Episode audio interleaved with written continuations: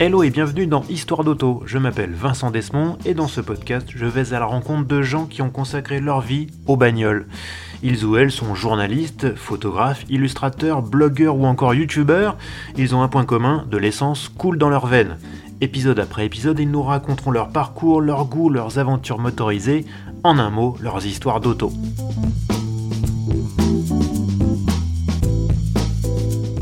Et donc, troisième épisode du podcast Histoire d'auto, et aujourd'hui je reçois un photographe, et pas n'importe lequel, c'est Thibaut. Salut Thibaut. Salut tout le monde. Euh, bah, Peut-être que déjà tu peux te présenter pour nos auditeurs. Oui, bien sûr, euh, Thibaut, euh, TIBO, hein, ma signature, photographe depuis maintenant 16 ans déjà, et photographe quasiment exclusivement automobile aujourd'hui, bien que j'ai eu un parcours un peu plus divers au départ. Mais voilà, euh, le chemin euh, a fait que je ne fais plus que de l'automobile aujourd'hui. Et euh, voilà, presque 40 ans, c'est toujours un métier de passion que je suis heureux d'exercer encore et toujours. C'est justement, tu as, suivi quelle formation en fait? Alors un peu atypique parce que j'ai fait, j'ai fait une fac d'économie. Je suis allé jusqu'en master. Rien à voir, absolument rien à voir, mais sous la pression paternelle, on va dire qu'il euh, y avait un diplôme qui était un peu nécessaire.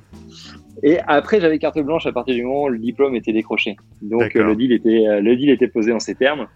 Et comme j'étais réellement motivé par la photo, j'ai fini par être réellement motivé euh, pour décrocher ce diplôme-là. Et donc j'ai eu mon diplôme, et sitôt mon diplôme d'économie en poche, j'ai fait de la photo. Voilà. Donc j'ai tenu parole. Euh, mais voilà, donc résultat, euh, 4 ans, euh, 4 ans de fac à Assas. Euh, et, puis, et puis après, tout de suite, alors en parallèle, tant que j'étais à la fac, j'assistais.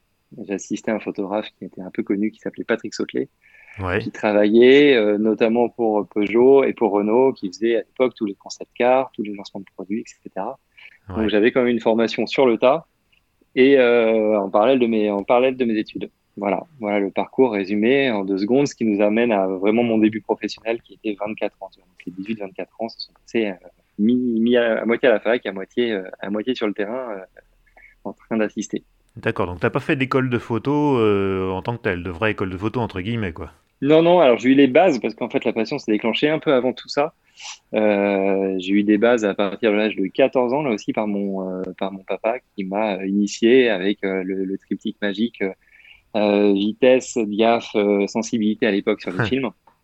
Donc il m'a vraiment expliqué les, les, grosses bases et euh, ce qui m'a mis en fait le pied à l'étrier. Et après, moi j'ai suivi mon petit bonhomme de chemin et c'est vrai que l'assistana, qui est peut-être la meilleure école parce que c'est l'école la plus pratique d'apprentissage sur le tas, a fini ma formation. Après, c'est aussi un métier où, dans lequel on a on n'a jamais fini d'apprendre parce que euh, parce que bah, la technique évolue, euh, les appareils évoluent, euh, l'imagerie en elle-même évolue, c'est-à-dire que les attentes des clients évoluent. Hmm. Donc c'est en voilà heureusement parce que ça, ça, ça nourrit un peu aussi le renouveau et, et l'intérêt. Donc même encore aujourd'hui après 16 ans de 16 ans de, de carrière, j'apprends encore tous les jours. D'accord. Du coup, tu as, as, connu l'argentique, mais alors pas, pas professionnellement. Non, non, pas professionnellement. Et déjà, même, euh, même le photographe que j'assistais était déjà passé en numérique assez, assez tôt. Donc, avec des petits appareils qui, parce qu'aujourd'hui, on en rigolerait, mais ça faisait 5 millions de pixels. Donc, euh, donc euh, n'importe quel appareil photo d'un smartphone fait mieux que ça aujourd'hui. après, moi, effectivement, dans ma prime jeunesse, j'ai connu le, j'ai connu l'argentique et surtout, j'ai fait beaucoup de développement ah de films et de tirage en argentique qui était, ce qui était euh, très formateur aussi mhm. pour euh, l'analyse d'une image, les zones sombres, les zones, les zones claires, euh, ce genre de choses-là, pour essayer d'avoir des images bien équilibrées, bien exposées. Donc ça, ça a été une super école aussi.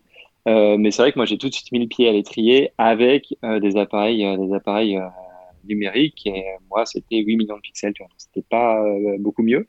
Mais on faisait des doubles déjà avec ça, ça, ça des doubles pages, ça fonctionnait. Tu te souviens de ton, ton, premier sujet publié dans un magazine? Ouais, alors ça fera plaisir à certains parce que c'était avec euh, Maxime Fontanier, le bien connu. C'était un, c'était, alors je sais, c'était en Allemagne si je me souviens bien, et c'était un petit sujet euh, un peu délire qu'il y avait à la fin de l'autojournal. Et c'était sur les euh, monster trucks, tu sais, les, les gros camions avec des grosses roues qui sautent partout et qui écrasent d'autres voitures. Donc, euh, un sujet plus sympa à faire en photo. Ouais, c'était assez atypique, c'était assez marrant. Commencer par ça, c'était sympa, sans pression non plus, parce que sur une dernière page de magazine, c'est plutôt, euh, voilà, c'est tu ramènes ce que tu peux, ce que tu veux, euh, en apportant ton œil. Donc, euh, donc euh, sans pression. Et puis, euh, et puis Maxime est un garçon charmant, donc mm-hmm. qui assume décontracter sur mon premier, mon premier shooting. Et donc voilà, c'était ça, c'était ça. Tu sais que j'ai, Maxime a commencé avec moi dans le métier. Bah, tu vois, comme quoi, les bons esprits. on, le salue, salut Maxime, si jamais tu nous écoutes. Je sais que je pense qu'il écoute le podcast. Donc, justement, on va parler un peu matériel, puisque voilà, c'est quand tu es quand même photographe, le matériel c'est important. Tu utilises, euh, tu utilises quoi? Alors moi, je suis euh, Canon. J'ai assisté, j'ai assisté à un, garçon qui était euh, absolument lui Nikon. C'est un peu des batailles de, tu sais, de, tu défends ta chapelle. Hein. ouais, j'allais t'en parler de la guerre Nikon Canon. Ouais, et alors là, elle est un peu obsolète aujourd'hui parce que Sony est quand même un peu en avance techniquement. Canon doit annoncer des belles choses. Donc après, quand tu es photographe professionnel, c'est, ta réflexion elle est un peu différente. Effectivement, il y a, il y a euh, une réelle importance sur, euh, sur euh, l'avancée technologique de matériel que tu utilises. Mais tu finis par avoir investi de telles sommes dans ton matériel que tu es un peu contraint et tu as une grosse inertie avant de changer ton matériel. C'est-à-dire que tu attends vraiment d'être au bout, que ton matériel soit complètement obsolète avant de changer de marque. Parce qu'effectivement, le ticket d'entrée est quand même relativement cher, donc changer tout un parc d'optiques euh, des flashs, des boîtiers, boîtiers de secours, etc. Ça peut être euh, très élevé. Donc, tu as tendance à vraiment reculer jusqu'au dernier moment avant de faire une transition. là, je sais qu'il y a pas mal de gens qui sont passés dans les dernières années chez, chez Sony. Moi, j'ai tenu chez Canon. Euh, je commençais à désespérer. J'espère que les prochaines nouvelles seront bonnes parce que mes appareils sont utilisés jusqu'à la corde. Mais ça fait le job. Ça fait le job. Le, budget, justement, euh, matériel pour euh, un photographe pro comme toi, euh, c'est de quel ordre d'idée 10, 10 000, 20 000, 30 000 es plus si tu veux un équipement complet avec aussi un ordinateur pour te permettre de traiter tes images derrière, parce qu'aujourd'hui, c'est une part qui est quand même suffisamment importante pour la mentionner. Et dans ton workflow, dans ton, dans ton, ton, ta façon de travailler, c'est bien que ça ne ralentisse pas la façon dont tu produis tes images et tu les livres à tes clients. Donc, il faut quand même des ordinateurs qui tiennent un peu la route. donc, si tu prends toute la chaîne de A à Z compris, euh, si tu veux quelque chose, parce que là aussi, il faut que ça soit vraiment fiable, parce que c'est là aussi, c'est un matériel professionnel, donc hmm. tu as envie, tu peux pas te permettre de dire à ton client, ah bah non, j'ai qu'un boîtier, il est tombé en rade. Hmm. Sur le shooting, je ramène pas tu vois, c'est pas possible. Donc moi, j'ai toujours travaillé avec deux boîtiers, un boîtier de secours, j'ai toujours euh, été assez prudent là-dessus et toujours privilégié la fiabilité. Donc, euh, donc forcément, ça a un prix aussi. C'est les gammes professionnelles, notamment moi chez Canon.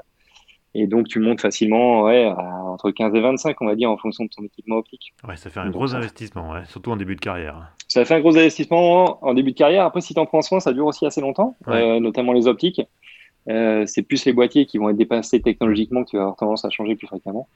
Mais euh, voilà, moi, je, je, traîne un boîtier là qui a quand même, euh, qui, a, qui était le, le, fer de lance de chez Canon, qui a quand même 7 euh, ans et je pense beaucoup plus d'un million de déclenchements. qui est, euh, qui, est, qui est une bête et qui fonctionne toujours très bien, euh, mais on atteint la limite technique. Aujourd'hui, c'est vrai qu'il va y avoir des choses bien meilleures dans le capteur euh, sur le marché qui sont trouvables pour moins cher. Quelle qualité il faut, être pour, il faut avoir pour, un, pour être un bon photographe, auto ou, en général d'ailleurs, mais peut-être plus auto, ça nous intéresse plus, nous autres. Oui, alors je pense qu'en fait, il faut être un peu curieux. faut être un peu curieux et surtout une sorte d'humilité quand je te disais qu'il faut en permanence aller chercher de nouvelles choses et continuer à apprendre je pense que c'est important de, de jamais se reposer sur ses lauriers, jamais se dire qu'on est le meilleur et toujours euh, regarder ce que font les autres mm. dans d'autres domaines aussi que l'automobile parce que c'est très enrichissant de regarder un peu euh, les modes qu'il peut y avoir dans la photo de mode, la photo de culinaire, euh, la photo architecturale, etc. Il y a souvent des petites techniques à aller, à aller, à aller piocher. Après, ton œil, c'est aussi, ça s'entraîne. Donc, c'est bien d'aller voir des choses, d'aller voir des expositions. C'est bien de faire des photos sur des sujets différents euh, moi, j'ai pas mal de sujets personnels tu vois, sur lesquels je communique pas, mais euh, qui, qui, me font plaisir déjà et qui me permettent de, de, garder un peu de fraîcheur après quand je retourne, je retrouve une voiture.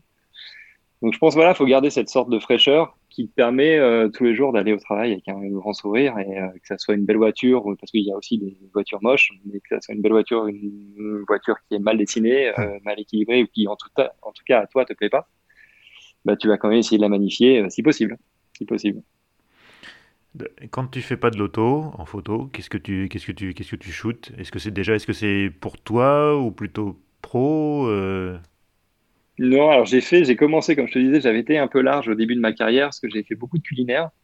Euh, j'ai fait aussi beaucoup de parfumerie euh, pour Givenchy, Cartier. j'ai fait un petit peu de mode aussi. Je faisais des portraits, j'ai fait du voyage aussi. Et en fait, euh, tous les sujets me plaisaient parce qu'ils s'enrichissaient mutuellement. C'est-à-dire que quand je faisais euh, des photos en studio de montres, euh, après quand j'arrivais sur une voiture qu'il fallait l'éclairer, c'était aussi beaucoup plus facile. Mmh. donc j'ai beaucoup appris comme ça. après, c'est avec tes clients, par la force des choses, à un moment, tu t'es amené à te spécialiser parce que ton client te demande et si tu dis non, bah, il te rappellera pas. Ouais. Et donc, euh, tu perds d'abord des clients mineurs et puis après, tu finis par euh, rester dans un seul domaine et tu euh, t'établis une sorte de petite réputation, on va dire comme ça. Et, et, puis, ça marche comme ça. Et puis, et puis, tu te retrouves à faire que de l'automobile. Donc, heureusement, l'automobile étant une passion aussi, je m'en plains pas, mais ça aurait pu être plus dur de faire que du culinaire. Je pense que ça aurait été plus dur pour moi. bah après, ça dépend si tu goûtes les plats, ça peut être pas mal. Euh, ouais, sauf que tout n'était. Malheureusement, tu sais, que les petits trucs, j'ai travaillé avec un, avec un styliste culinaire qui, euh, qui faisait briller les steaks à coups d'huile de, de, moteur. Et, euh, ah, c'est moins bon tout de suite. Ouais, donc euh, c'était, super beau, mais c'était rarement comestible, malheureusement. ouais, j'ai vu des trucs comme ça, effectivement. J'ai une question d'un. Enfin, j'ai plusieurs questions d'un internaute qui s'appelle Ouvergrave, qui, qui me les a transmises sur Twitter. la première, c'est est-ce que c'est frustrant de prendre des photos sans conduire? Moi, je sais que tu conduis un peu, mais justement Vas-y, raconte-nous, explique-nous un peu. Des fois, tu n'as pas eu des, grosses frustrations quand tu avais une bagnole de folie et que bah, c'est le, journaliste qui l'essaye et pas toi Alors, ça, c'est, ça n'engage que moi. Moi, je dirais conscience professionnelle oblige. J'évite de conduire les voitures, euh, sauf si je suis forcé parce qu'il n'y a pas assez de mains, mais j'évite de conduire les voitures tant que les shootings ne sont pas, sont pas finis. Après, je reste quand même un gros passionné d'automobile. Donc, euh, je suis quand même amené à en conduire souvent parce que euh, quand on photographie 4, 5, 6 voitures, c'est compliqué de trouver 6 chauffeurs, donc euh, ça ne me mhm. dérange pas de dépanner. Mais c'est vrai que j'aime bien ne pas les conduire, tout simplement aussi parce que au lieu de regarder la route, je regarde le décor et au lieu d'être concentré sur les trajectoires ou, ou faire attention à la circulation, je regarde le sens de la lumière, je regarde où je peux m'arrêter, je regarde comment je peux placer la voiture. Donc c'est déjà, je suis déjà plus actif et plus proactif dans la construction de mon image quand je suis sur le siège passager. Bien sûr. Voilà, tout simplement. Mais, euh, mais euh, effectivement, quand la dernière photo est finie, euh, j'ai parfois bien plaisir à me mettre derrière le volant à changer de place. Pas mal, personne me, personne me blâmera là-dessus. non, clairement. C'est pas un peu dangereux comme métier Je dis ça parce que, euh, évidemment, les, gens qui voient les photos ne voient pas le travail qu'il y a derrière. Et moi, je, vois bien comment vous procédez. Et régulièrement, vous êtes dans les coffres des voitures, lancés à 50, 60 à l'heure. Des fois, vous, vous, vous j'en vois qui passe carrément la moitié du corps qui sort par la fenêtre de, la, de la, voiture suiveuse pour, pour shooter la voiture. Il euh, n'y a pas des moments où tu te dis si jamais euh, le, mon, conducteur fait un, fait un, faux mouvement ou qu'il est un peu brutal, je vais passer au travers Je te dirais qu'un bon photographe, c'est peut-être un vieux photographe, c'est-à-dire qu'il aura survécu. Euh, je sais pas, ça peut être une façon de voir les choses. Je pense que tu te calmes aussi avec l'âge, mais il y a une vérité, on est obligé de la reconnaître, c'est que ce qu'on fait sur la route, c'est un petit peu dangereux parce que t'es pas censé faire ça sur la route. Après, euh, c'est quand même ce qu'on nous demande. Donc, tu as, le désir de satisfaire le client, tu as le désir de ramener des images. Donc, euh, avec ces contraintes-là qui te sont posées, tu dis, je vais essayer de faire les choses, ramener des belles photos en prenant le moins de risques possible. Donc, c'est vraiment à toi de faire, euh, faire la balance entre les deux. Euh, moi, il se trouve que j'ai deux enfants. J'espère faire ce métier-là pendant longtemps.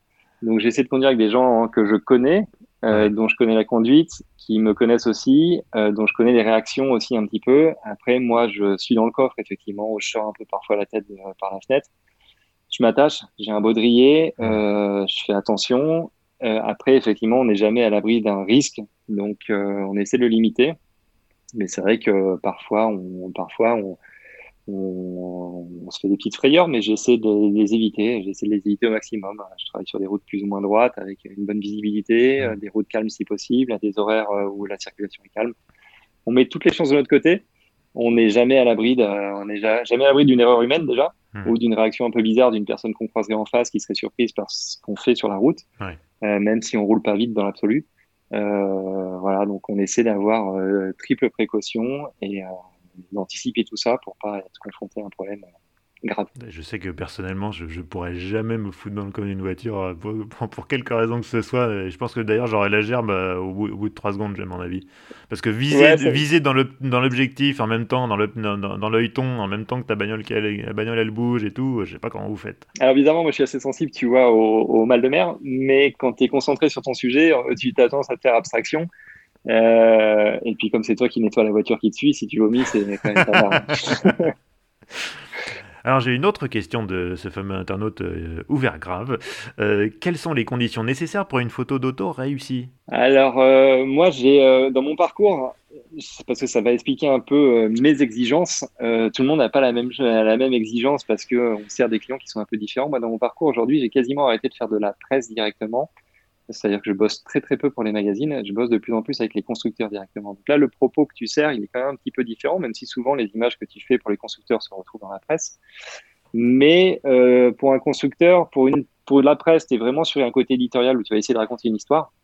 Donc, tu aimes des photos un peu qui vont être euh, vivantes, ou parfois il y a des défauts, parfois tu peux avoir dans ton cadre d'autres voitures, ça c'est toléré.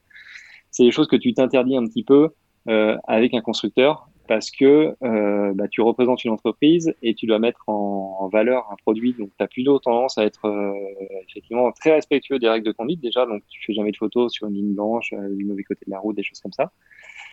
Tu essaies de mettre en valeur les lignes de la voiture parce que tu vends une voiture, tu vends un design. Donc, pour faire plaisir aux designers, tu essaies de, magnifier leur travail. Donc, tu essaies de vraiment de mettre en lumière ça. Donc moi j'ai un gros travail sur les lignes de carrosserie, j'essaie de les faire sortir un maximum et il y a beaucoup de photos qui vont passer à la benne parce que euh, pour moi elles servent pas ce propos-là. Euh, souvent, tu vois, tu vas des magazines qui vont être plus axés action, comme euh, je pense notamment les magazines sportifs comme Sport Auto, où tu vas générer beaucoup de flou dans tes images pour amener du mouvement. Ça, les constructeurs, ils sont pas forcément friands de ça parce qu'ils aiment bien avoir quelque chose de très descriptif sur la voiture. Donc, il faut que tu amènes un peu, un peu de vie, un peu d'action tout en ayant une voiture qui soit quand même euh, bien, bien euh, illustrée et bien représentée. Donc, euh, donc voilà, ça, c'est les critères vraiment. Ça fait énormément de contraintes, en fait. Hein. On n'imagine pas. Non, t'imagines pas. Et puis, après, le problème, c'est sur quand on a ton lieu de shooting, ben, en fonction de ce que tu recherches, il faut que ton lieu de shooting corresponde. Donc, donc voilà, ça peut être un petit peu compliqué, mais bon, on a chacun nos petites astuces. Et après, j'allais dire, moi, il y a quelque chose de je pense qu'une belle photo, tout le monde est capable de la reconnaître. Euh, je pense qu'elle plaît à l'œil, même si tu es néophyte. Euh, si tu mets une mauvaise photo à côté d'une bonne photo, instinctivement, il y a quelque mm. chose qui, euh, il y a quelque chose qui va se passer. Donc après, après souvent, voilà, moi je travaille dans les basses lumières, souvent lever de soleil, coucher de soleil, parce que c'est mm. les lumières que j'aime, c'est les lumières qui sont douces. Mais il y a de très belles photos qui sont faites à midi aussi, avec, avec, avec une lumière qui sculpte bien les flancs. Donc ça va dépendre de, de chacun aussi ça va dépendre de chacun, mais il faut faire confiance à son œil. Tu préfères faire euh, une séance photo pour un journal ou pour, pour un constructeur euh, Parce que chacun a ses contraintes, comme tu l'as dit. Du coup, c'est dans quel contexte que tu prends le plus ton pied? Alors ouais, toi, moi j'allais dire, je vois pas ça sous la forme de contrainte. J'allais dire, chacun te, te, propose un plaisir différent. Donc euh, créativement, je pense que c'est peut-être plus sympa de travailler pour un journal parce que tu as plus carte blanche. Ouais. Euh, après, moi, j'aime bien travailler sous contrainte aussi. Donc, en fait, essayer d'avoir des très belles photos avec plus de contraintes, parce que les constructeurs t'en mettent quand même beaucoup plus de contraintes. C'est un peu le défi. C'est un peu le défi, surtout quand tu arrives à un certain, entre guillemets, euh, enfin, une certaine expérience dans ta carrière. Euh, réussir une photo avec une belle voiture, un beau décor, une belle lumière, ça représente plus vraiment de défi pour toi. Ce qui peut être marrant, après, c'est une, une, voiture que t'aimes pas. Essayer d'en sortir une belle image dans des conditions que tu n'as pas choisies, sous la pluie, et dans des décors que tu n'as pas choisis. Donc, c'est un peu pervers, mais euh, ça, tu peux trouver du plaisir quand même là-dedans. Et eh ben justement, tu as introduit, introduit, une autre question que cet internaute décidément euh, très curieux à poser. Existe-t-il des voitures qui sont plus faciles ou plus difficiles à photographier que d'autres? Ouais, bien sûr, bien sûr, c'est évident. Je pense que euh, toute voiture sportive de grandes marques comme Porsche, Ferrari, Lamborghini, on va dire quasiment à peu près où qu'on les mette, elle se, ça, ça, ça, va être assez flatteur et ça va être assez facile. Elle est souvent, elle est souvent basse, elle sont racées, elle est souvent sur, sur le banc de roue, euh, des porte-à-faux qui sont un peu minimes. Euh, c'est, c'est, euh, c'est là aussi où les designers se font le plus plaisir. Donc c'est, c'est, c'est assez logique que ça soit les plus faciles à photographier. Euh, quand tu es sur, euh, sans parler du multiplat, mais quand tu es sur une Clio diesel euh, avec des petits trous en, en, 15 ou en 16, avec des enjoliveurs, euh, des, des, plastiques, des pare-chocs en plastique, en région parisienne, un, jour de grisaille, un jeudi de novembre, bah là, là, tu te craches dans les mains. Quoi. Donc, les plaisirs sont différents, encore une fois. On demande de plus en plus euh, souvent aux photographes de faire de la vidéo. Bah oui, maintenant, aujourd'hui, le journaliste c'est aussi sur Internet et, sur Internet, on est friand de vidéo. Est-ce que tu t'es déjà essayé à ça? Je sais que c'est un vrai virage pour les photographes. Comment tu l'appréhendes, toi? Alors, c'est ça, c'est aujourd'hui, c'est principalement une demande qui émane de la presse. qui, euh, avec des budgets euh, limités sur une même journée de shooting, en fait, essayent de remplir à la fois leur site internet et leur page de magazine. Moi, aujourd'hui, je fais un peu de vidéo plutôt pour m'amuser euh, que pour une réelle demande de la part de mes clients, parce qu'aujourd'hui j'ai la chance de travailler avec des constructeurs, donc qui mettent un peu plus de moyens, euh, ne serait-ce que temporels, c'est-à-dire qui, accordent un peu plus de temps pour faire les images. Et euh, plutôt que de faire deux choses qu'on ferait à moitié bien, ils préfèrent prendre deux équipes, une équipe vidéo, une équipe photo, et que chacun fasse vraiment bien son travail. Donc moi, je suis pas trop concerné pour l'instant par ça.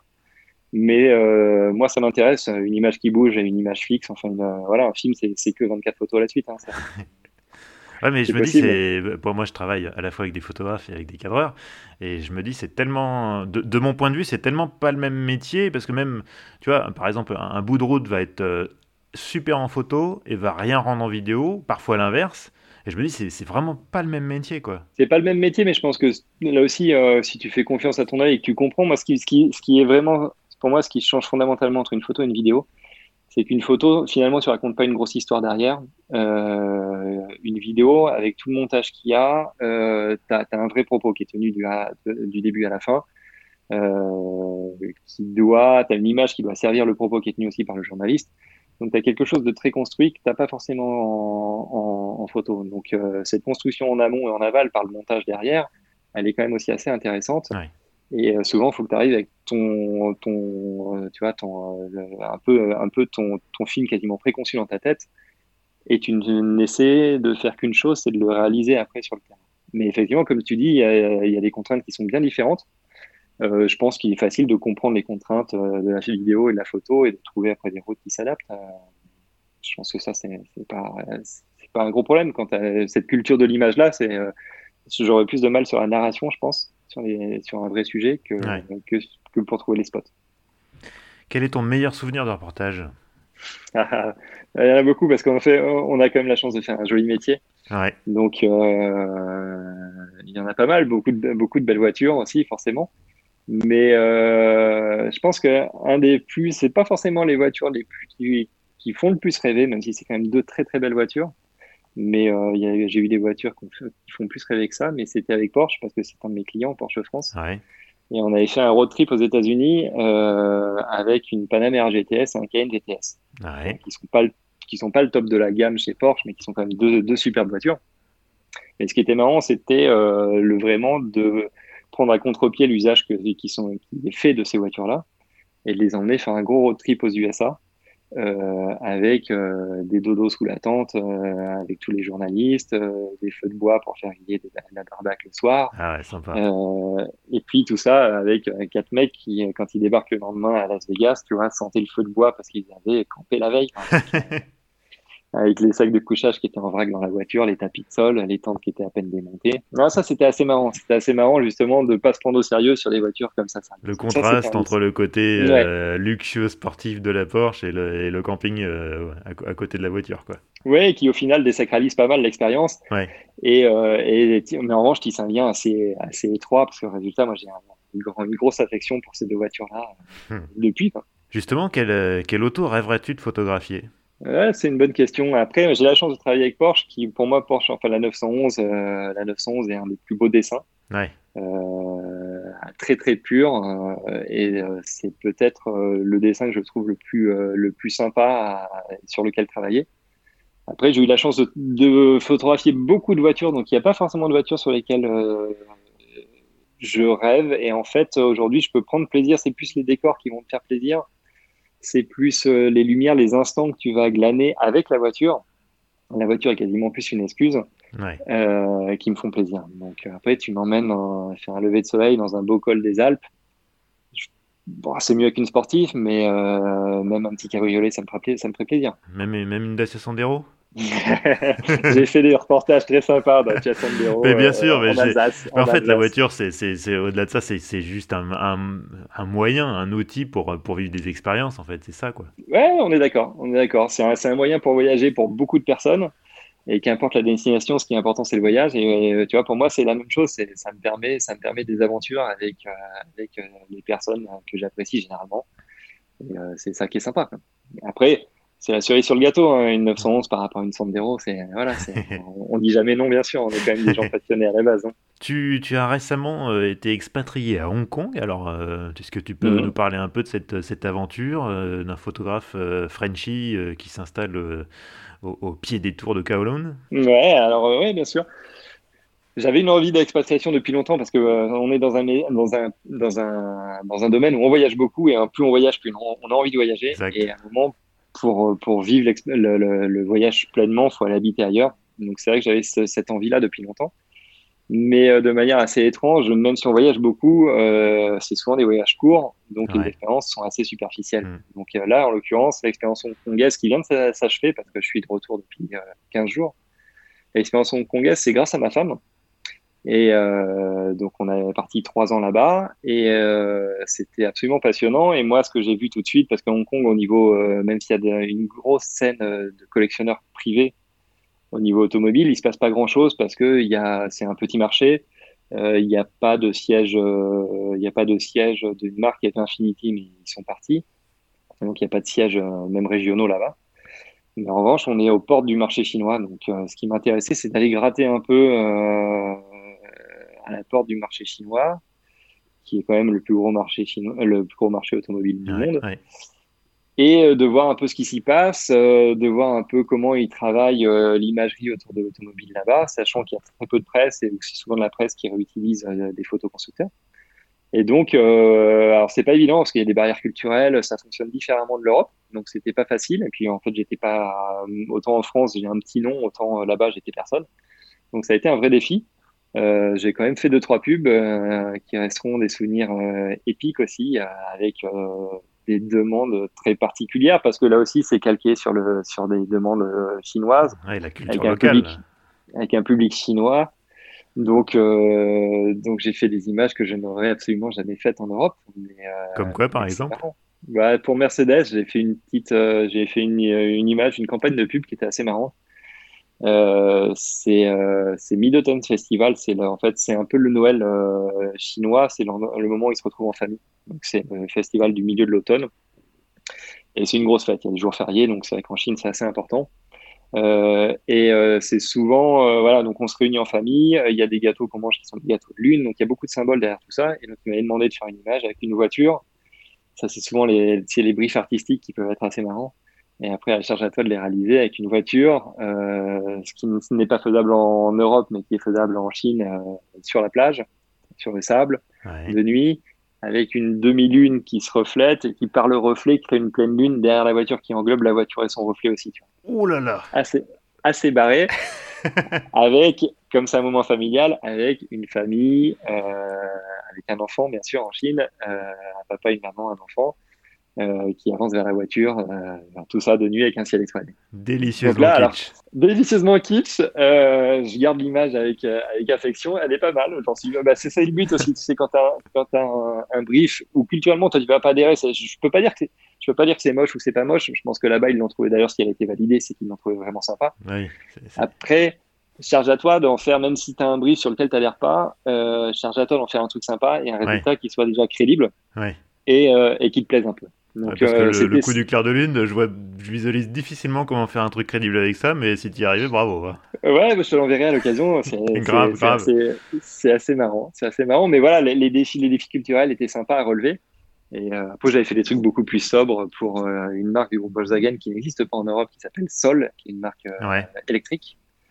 voilà, c'était des, des, petites, des petites, des petites incartades en Chine qui sont, qui étaient assez plaisantes. Et après, mais j'ai jamais, j'ai jamais lâché mes clients, euh, mes clients européens. je suis toujours revenu en, bah, tu m'as vu, hein, tu m'as vu en Europe plusieurs fois. Ouais, ouais, Je suis toujours revenu en Europe euh, pour, euh, pour regarder, parce que je suis assez fidèle dans mes relations. Donc, donc voilà, je, je, me faisais un, un point d'honneur à venir depuis la Chine pour, pour continuer la collaboration avec les clients que j'ai.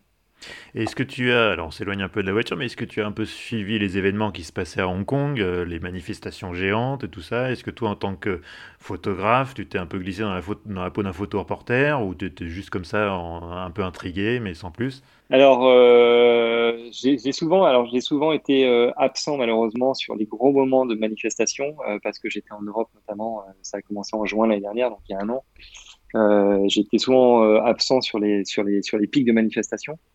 Euh, et en fait, euh, il y a un moment où euh, moi, ça m'aurait vraiment intéressé, mais comme ça a vite dégénéré, il y a un moment où il fallait vraiment être équipé, notamment avec des vrais masques à gaz. et tu as aussi quelque chose qui est un peu. moi, je représente, je, je représentais pas d'agence, je représentais pas de journaux derrière moi, donc j'avais aucune puissance derrière moi pour m'épauler. Mmh. En cas de problème, faut bien savoir aussi que moi j'étais là-bas euh, pour ma femme et grâce à ma femme. Euh, en cas de problème, ils n'hésitent pas à faire sauter tes visas, à te renvoyer manu militari euh, si, si tu déplais. C'est clairement un système qui est pas tout à fait, enfin qui est pas du tout démocratique. Donc le Hongkongais, ils peuvent pas le renvoyer parce qu'il est chez lui, ils le mettent en prison, voilà. Mais le tu français, de mettre ta famille en difficulté. Voilà. Donc je m'en suis, je m'en suis abstenu, mais même si j'aurais bien aimé. Euh, après, moi, j'ai eu d'autres euh, d'autres approches de la ville en dehors de ce contexte-là, euh, sur voilà, qui étaient qui étaient un peu en photo reportage assez intéressantes aussi. En fait, moi, j'ai sur lesquelles je me suis vraiment épanoui. Mais je garde je garde cette petite amertume-là de pas de pas avoir osé aussi probablement franchir le pas. Encore une question de notre internaute ouvert grave. Est-ce que ton métier a changé ton regard sur les autos? Ou sur l'industrie, peut-être au sens large, d'ailleurs, peut-être pas que sur l'objet voiture. Non, écoute, c'est une industrie qui me. Il est resté assez. Euh, je pense, j'espère avoir un regard encore assez, assez, euh, assez neuf euh, et enthousiaste, parce que ça reste une belle industrie. Ça reste une industrie où tu croises quand même des gens assez extraordinaires et tu as tout un tas de métiers. Moi, ça me fascine d'avoir un, grand nombre de métiers, une grosse diversité de métiers qui, qui travaillent ensemble main dans la main et qui font un produit qui te paraît complètement banal, mais quand tu vois les forces qui sont en action pour faire avancer une voiture, ça, je mm. suis toujours fasciné. Et euh, je pense que je regarde ça avec un peu de fascination. Euh, je pense que j'aurais voulu dessiner des voitures. Enfin, j'ai voulu être designer avant d'être photographe. Euh, je pense que le stylo en a décidé autrement. je trouvais que c'était plus simple de magnifier le travail des autres. Et, mais ouais, je pense qu'il y, y, a cette fascination encore qui, qui, enfin, que je garde, que je garde pour le produit, pour le produit. Qu'est-ce qui te plaît le plus et qui te plaît le moins dans, dans le métier que tu exerces? Ah, Ça va être très terre à terre. Hein. Euh, ce qui me plaît le moins, c'est assez facile. Il y, a, il y a, dans les catégories de photos qu'on fait, il y, a, des photos d'intérieur qui sont toutes les, photos qui illustrent à la noix. les, les, détails, euh, les gros plans sur les boîtes de vitesse. La boîte à gants, euh, le coffre, les places arrière c'est pas le meilleur moment, surtout quand il pleut euh, et que tu as des voitures entièrement neuves ou sur lesquelles tu passes, euh, enfin, pour un constructeur, tu peux passer, enfin, je peux faire des journées entières euh, d'intérieur si ouais. tu trois ou quatre modèles. Donc, mais j'essaie de le faire toujours à la, même chose. Hein, il n'y a pas de petites photos, donc j'essaie de le faire bien. et c'est pour ça que c'est dur aussi. C'est pas les photos les plus, en plus les plus valorisantes parce que généralement elles passent en petit. Oui. Euh, ça reste une boîte à gants au final. c'est difficile de euh, faire du joli avec une boîte à gants. Oui. Ouais, mais je, je me suis toujours dit, il faudrait que je le fasse. Euh, je me suis toujours dit, un jour, il faut, que je, faut que je fasse un book avec tous les leviers de vitesse que j'ai photographiés ou, tous les volants. Et, et, je me dis, voilà, pour voir, je pense que ça me ferait peur, en fait, du nombre de boîtes de vitesse que j'ai photographiées, du nombre de, de commodos, de, de volants, d'essuie-glaces. Donc, J'en rigole, mais je pense que je le ferai pas parce que ça me fait Et alors, ce qui, ce qui, te fait le plus kiffer, alors, on a compris que c'était pas les, leviers de vitesse, mais du coup, c'est quoi? Ouais, moi j'aime bien. Euh, moi, j'ai un vrai, euh, j'ai un vrai, euh, comme je le disais un peu plus tôt, j'ai un vrai faible sur une belle lumière du, du début de journée et fin de journée. Donc, un beau lever de soleil dans un décor, dans un décor naturel. C'est les ces lumières-là où, où, en plus, tu vois, tout est calme. Généralement, c'est hmm. des moments un peu, de recueillement, ouais, un peu de recueillement aussi avec la nature, parce que vraiment tout est, tout est vraiment calme à ce moment-là. Ça dure pas longtemps, tu sais que tu as 30 minutes sur lesquelles il euh, faut que tu donnes tout. Et euh, c'est des moments assez sympas. Il y a une sorte, il y a vraiment une sorte d'excitation après, euh, avec un vrai contentement. Si tu as réussi ton lever de soleil, avec un vrai contentement. Donc euh, peut-être les moments les plus les plus sympas. Après que ça soit en statique ou en dynamique, parce que d'ailleurs je fais un peu de dynamique aussi sur ces des, des, voitures roulantes sur ces, sur ces belles lumières-là. Ça marche aussi très bien, mais c'est vrai que ça fait, ça fait plaisir. La partie euh, post-traitement, on l'évoquait euh, brièvement au début d'entretien, c'est ça devient euh, autant, autant à l'époque où de c'était l'argentique, les photographes déposaient leur, leur, bobine à la rédaction puis s'en allaient et c'était le travail était terminé. Maintenant c'est pas le cas, vous faites vos photos puis après vous passez sur Photoshop et Lightroom et tout ça pour retoucher, remanier mm. les colorimétries tout ça. Est-ce que tu vis ça comme une contrainte ou est-ce que pour toi c'est vraiment c'est la, la, suite logique du, du travail artistique? Pour moi, c'est aujourd'hui, c'est un, un, un, outil en plus que tu as et qui te permet quand même une, euh, une grosse souplesse. Après, faut pas lui retirer non plus, euh, enfin, faut pas lui donner des vertus qu'il n'a pas. C'est-à-dire que je pense que si ta photo est mauvaise à la base, euh, à moins que tu changes tout, le décor, le ciel, etc. Ça vaut pas le coup. Si ta, lumière si ta lumière est mal faite, si la voiture est mal éclairée, déjà, tu auras un problème de toute manière.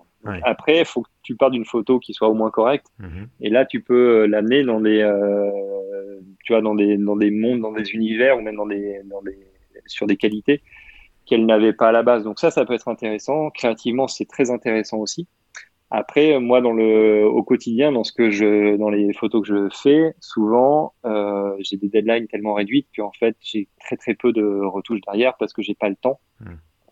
Je te le fais schématiquement, mais sur sur un travail, par exemple, je travaille aussi avec Peugeot. Sur un travail euh, Peugeot, euh, euh, nouvelle 208, j'ai trois jours de shooting. Je fais quatre voitures, quatre ou cinq voitures avec la, la i208. je ramène dans mon boîtier peut-être 6000 photos. Euh, trier, livrer aux clients, il y en a moins de 300 pour les quatre, euh, pour les quatre véhicules. Donc en fait, tu as beaucoup de tri, tu, tu nettoies euh, si tu as des pétouilles, si tu as des poussières, des choses comme ça. Mais tu peux pas faire de la retouche poussée sur 300 photos, ça te, mm. prend, ça te prend trop longtemps. Donc, tu, tu, restes avec ce que tu as, tu les homogénéises et, euh, et c'est tout, grosso modo. Euh, J'ai pas le temps de faire plus. Après, moi, il n'est pas rare que je reprenne deux, trois photos après pour moi et que je fasse un travail un peu plus poussé. Donc, euh, tu, vas, tu vas travailler plus les couleurs en profondeur, changer des ciels s'il faut changer des ciels, euh, faire passer une photo statique, une photo dynamique. Enfin voilà, c'est après il y a un travail un peu plus poussé. Mais, euh, au quotidien, je le fais peu, en tout cas pour mes clients. Sauf en publicité, parce que la publicité aujourd'hui intègre vraiment ça dans le travail. Donc pour eux, la photo n'est livrée qu'après retouche et retouche profonde pour le coup, en photo, est-ce que c'est toi qui fais la retouche ou est-ce que c'est d'autres gens qui se chargent de ça Ça dépend du niveau qui est demandé. Euh, la plupart du temps, euh, là aussi d'un point de vue euh, tout simplement temps, j'ai pas forcément moi le temps de, de, passer deux jours sur une image derrière l'ordinateur, hmm. même si je sais le faire.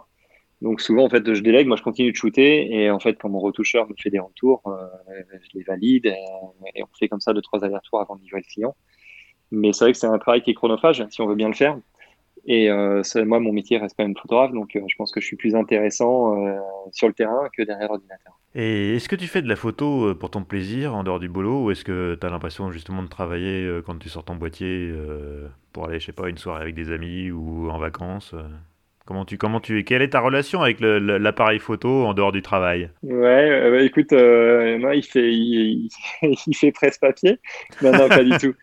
En fait, j'ai eu des phases assez différentes. J'ai eu des phases assez différentes, des moments où j'ai vraiment saturé parce que des moments où je travaillais quand t'as pas d'enfant et que tu te lances, tu, travailles 6 euh, jours sur 7, euh, puis tu retouches la nuit, etc. Donc là, c'est clair que euh, les rares moments où tu n'es pas derrière l'appareil photo, c'est plutôt pour oublier ça et puis essayer de garder de la fraîcheur justement. tu, tu essaies de te vider et de te distancier de ça. Après, bah, notamment à Hong Kong, où j'étais dans un contexte complètement nouveau, tu vois, j'ai eu plaisir à ressortir l'appareil photo, mais avec une, euh, une approche complètement différente. C'est-à-dire que je partais avec une focale fixe, euh, donc pas de zoom, euh, un petit boîtier, et je partais toute la journée et euh, j'allais me confronter à ce que je ne fais pas du tout. C'est généralement, c'est bon, enfin très peu, c'est de, de, photographier des gens. Ouais. Donc aller chercher un peu l'interaction, aller chercher des scènes de rue, des scènes de vie. Donc, euh, je pense que si ça t'amène quelque chose de différent, c'est intéressant. Euh, je me vois pas pour le plaisir aujourd'hui, même si j'adore ce que je fais, mais tant que ça en reste mon métier, je me vois pas pour le plaisir le dimanche matin me relever à aller photographier des voitures. Ouais. Ça, c'est sûr. En revanche, euh, le dimanche matin, je peux me relever pour faire des photos de pêcheurs en bord de mer, au lever de soleil, ça, y a pas de problème. Donc, euh, ça reste encore une fois, c'est aussi un métier de passion, donc ça, ça t'anime un peu. Je vais voir des expos souvent. Je regarde beaucoup de magazines de mode, d'auto, de, beaucoup, beaucoup de pas mal de temps sur Instagram aussi. Enfin, ça se nourrit tout ça pour moi. Ça se nourrit. Et donc, on a peut-être touché deux mots déjà, mais si tu n'avais pas été photographe, quel métier aurais-tu aimé faire? Ouais, on l'a évoqué, on l'a évoqué tout à l'heure. Euh, Sauf qu'apparemment, il y avait un problème euh, de, de, crayon. Non, mais malgré mes études d'éco, tu vois, j'aurais pas fait banquier. Euh, j'étais plutôt après mes études d'éco, j'étais j'étais bon pour les fusions-acquisitions. Euh, ça m'a fait un peu peur, euh, donc j'ai tout de suite arrêté. Et euh, avant ça encore, effectivement, j'ai d'abord voulu être designer auto, donc j'ai pris des cours de dessin, etc. Après, il faut savoir que, mais un peu comme en photo automobile, mais les, les, les, euh, les routes qui mènent au, design automobile sont quand même des routes très exigeantes, avec des écoles qui sont euh, exigeantes et fermées. C'est pas évident, et très cher, et les élus sont pas nombreux. Donc, euh, et puis à un moment, je me suis un peu détourné du, dessin euh, et j'ai trouvé un autre, un autre support qui m'a vraiment botté. Et euh, donc, là, j'ai remplacé le crayon par l'appareil photo. Pour clore ces podcasts, j'ai l'habitude de poser euh, quatre questions à mes invités, toujours, euh, toujours les mêmes questions. Euh, est-ce que déjà, est-ce que tu fréquentes beaucoup les sites d'annonces automobiles? A priori, tu dois quand même faire ça de temps en temps parce que tu, tu, aimes, tu aimes, bien la voiture. Ouais, alors surtout en ce moment parce que euh, on revient, on a vendu notre voiture avant de partir, euh, qui était une voiture sans, sans, intérêt, sans prétention, pour que mes enfants puissent vomir dedans, et ce qu'ils ont fait copieusement. Donc maintenant, elles sont un peu plus grandes, mes deux filles. Euh, donc j'envisage une voiture un petit peu plus sympa, donc on se remet en recherche. Euh, donc oui, je fréquente effectivement. Euh, bon alors, tu, vas-y, ces objets du vice. Tu, tu l'ornes sur quoi en ce moment? Tu l'ornes sur quelle voiture? Alors on est toujours, on est toujours coincé, tu sais, entre passion et raison. Ouais, bah oui, tout ça. Et, et finance, et finance. Donc après, moi, j'habite dans Paris, donc je vais garder un petit volume. j'aimerais bien, j'aimerais bien une petite, une petite sportive, une petite. Ouais 308 GTI, euh, Golf R, mhm. Golf GTI, euh, voilà, c'est quelque chose comme ça, quelque chose qui reste facile à conduire en ville. Je veux mhm. une boîte auto, donc ça sera peut-être pas la 308 malheureusement. malheureusement, oui. Euh, mais voilà, je veux quand même une voiture qui soit aussi assez jolie extérieurement avec des grandes jantes parce que voilà, ça, ça, me, ça, me, touche. Oui, c'est le, le, regard de l'esthète. Voilà, un petit peu, un petit peu. Donc, mais bon, y a, on verra. Le choix n'est pas encore arrêté. le choix n'est pas encore arrêté.